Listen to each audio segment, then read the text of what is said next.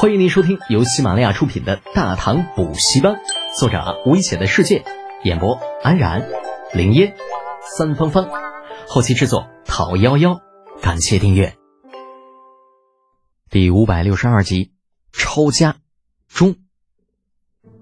李浩像是被问住了，低下头想了半天，最后无奈道：“嗯，是啊，我就是看你们家好欺负，怎么着？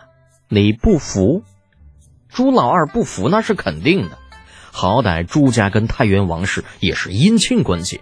他大哥家最小的丫头虽然在王家只是长房三公子的妾室，可是那地位却丝毫不比郑氏差。更不要说他三叔还是绛州别驾正五品的官职，那也是可以直接给陛下写奏书的。这两相叠加。朱老二认为李德俭最多也就是虚张声势一下，并不敢真的把朱家怎么样，更不敢把他朱二爷如何。这朱二爷越想越觉得有道理，不禁为自己刚刚生出的畏惧情绪而感到羞愧，恼羞成怒，梗梗着脖子：“不服又如何？李德俭，你别忘了，你只是一个区区的侯爷，大唐比你官大的多了去了。”李浩点点头，并未反驳。他必须承认啊，面前这朱老二说的很对，自己只是一个不起眼的侯爷，放在长安城放屁都不响。朱老二啊，你说的没错，大唐比我官大的的确有很多，只是虽然我这侯爷不起眼儿，可也不是你朱老二这种货色能够瞧不起的。声落，不等众人有所反应，抬腿对着朱老二就是一记窝心脚。砰的一声，毫无防备的朱老二被李浩这一脚直接踹出了三尺多远，趴在地上张了张嘴：“你，你，你不讲武德！”啊！完后啪吐出一口鲜血，两眼翻白，直接晕了过去。而这样的一幕刚好被刚刚赶来的朱茂才以及朱家老大看到，老头悲呼一声，踉踉跄跄向着倒地的二儿子就冲了过去：“ 老二啊！”老二，你醒醒，你醒醒啊！老二，啊朱家老大随老夫过去检查了一下，发现朱老二只是晕过去了，一颗心这才稍稍的放下，起身面对李浩质问道：“李浩，你这是什么意思？为何无故殴打我家二弟？”本侯打他，自然有打他的理由。李浩没事人一样站在原地，身前是薛仁贵和铁柱。二人早在李浩出脚的时候，便意识到情况有些失控，抢先将他护住。啊，朱家老大被气得不行不行的，却又无可奈何。他不是朱老二那种憨批，就他很清楚，从三品的侯爷人代表了什么。是，朱家的确有王家做靠山，绛州城那边也的确有三叔照应。可问题是远水解不了近渴！就算他现在马上派人送去消息，等两方人马赶过来，全家估计都死上七八十个来回了。考虑到问题的严重性，朱老大强压怒火，语气尽量平静的问道：“既然如此，小人不敢过问侯爷的事情。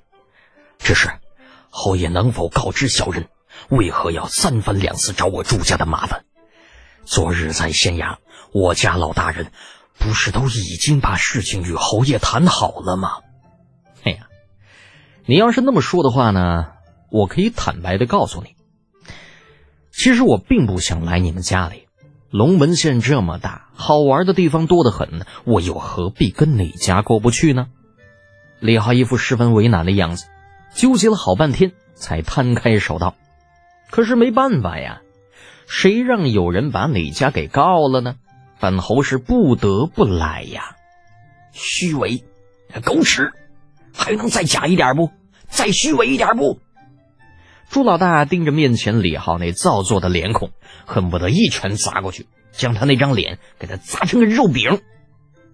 好在他最后还是忍住了，啊，要点到为止，耐着性子道：“侯爷，这其中是不是有什么误会啊？”我朱家向来奉公守法，若大龙门县提起我朱家，谁不挑起拇指说一声良善人家呀？哼，是啊，本侯也觉得朱家不是那种欺压百姓、罔顾国法的人家，所以这不就带着人来还你们一个清白了吗？李浩露出一个大大的笑脸，而李浩身后那康老三脸色变了变，上前一步想要说话。侯爷，李浩却冷冷的看了他一眼，退下。这里有你说话的份儿吗？康老三的拳头不由自主紧紧的握了起来。隐隐有些后悔，不该听信李浩的花言巧语，错把他当成了青天大老爷。这结果到了朱家，才发现这李侯爷跟朱家分明就是一丘之貉。那带自己来到这里的目的，应该就是想要从朱家讨取一些好处。回头只要他的目的达到了，估计就会把自己交由朱家处置。可怜呐，自己竟然有眼无珠，没有提前发觉，如今只能听天由命。龚老大的心里同样充满了不安，不过看在薛仁贵的份上，他并没有轻举妄动。一是不想给他找麻烦，二是他相信薛将军的眼光，应该不会看错人。李浩在喝退了康老三之后，脸上再次恢复了之前的笑容，上前拍着朱老大的肩膀：“你应该就是朱家大爷吧？我见你比你弟弟要懂事的多，索性咱们就打开天窗说亮话。”你弟弟前段时间用了某些不光彩的手段，将我手下人的妻小买进了朱府。如今我的手下将此事告到了我的面前，那我这个当侯爷的总不能看着自己的手下吃亏吧？所以呢，给我个面子，把人放了。当初你弟弟出了多少钱，我出十倍的价格，你看如何？朱老大脸色有些难看，刚想说些什么，身后却传来朱家老头子朱茂才的声音。呃，呃，李侯爷在说什么呀？小人听不明白。我家老二什么时候进买买人入府了？你的那个手下可有凭据在手啊？李浩的心里突然升起一丝不祥的预感，脸上的笑意也渐渐的收敛起来。朱老爷子似乎话里有话呀，先这样。不如您老人家安排一下，那把你家老二抬过来，本侯亲自问他。侯爷，我家二郎被你那一脚踹得昏迷不醒，这如何抬得过来呀？没法抬来也可以。我看朱家看上去似乎并不大，不如老爷子把府上所有下人都叫来，让我的属下亲自辨认，可好？侯爷，莫要欺人太甚。老爷子这是哪里话呀？本侯此举可是为了你朱家着想，不想让龙门县的乡亲认为朱家草菅人命、罔顾国法。朱老爷子，你不感谢本侯也就算了，反而要倒打一耙，说本侯欺你，啊，这可真是天大的笑话呀！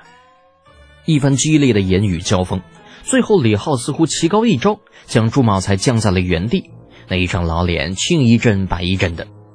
别人或许不知道老二是个什么人，干的都是些什么事儿，但他这个当爹的如何能不知道吗？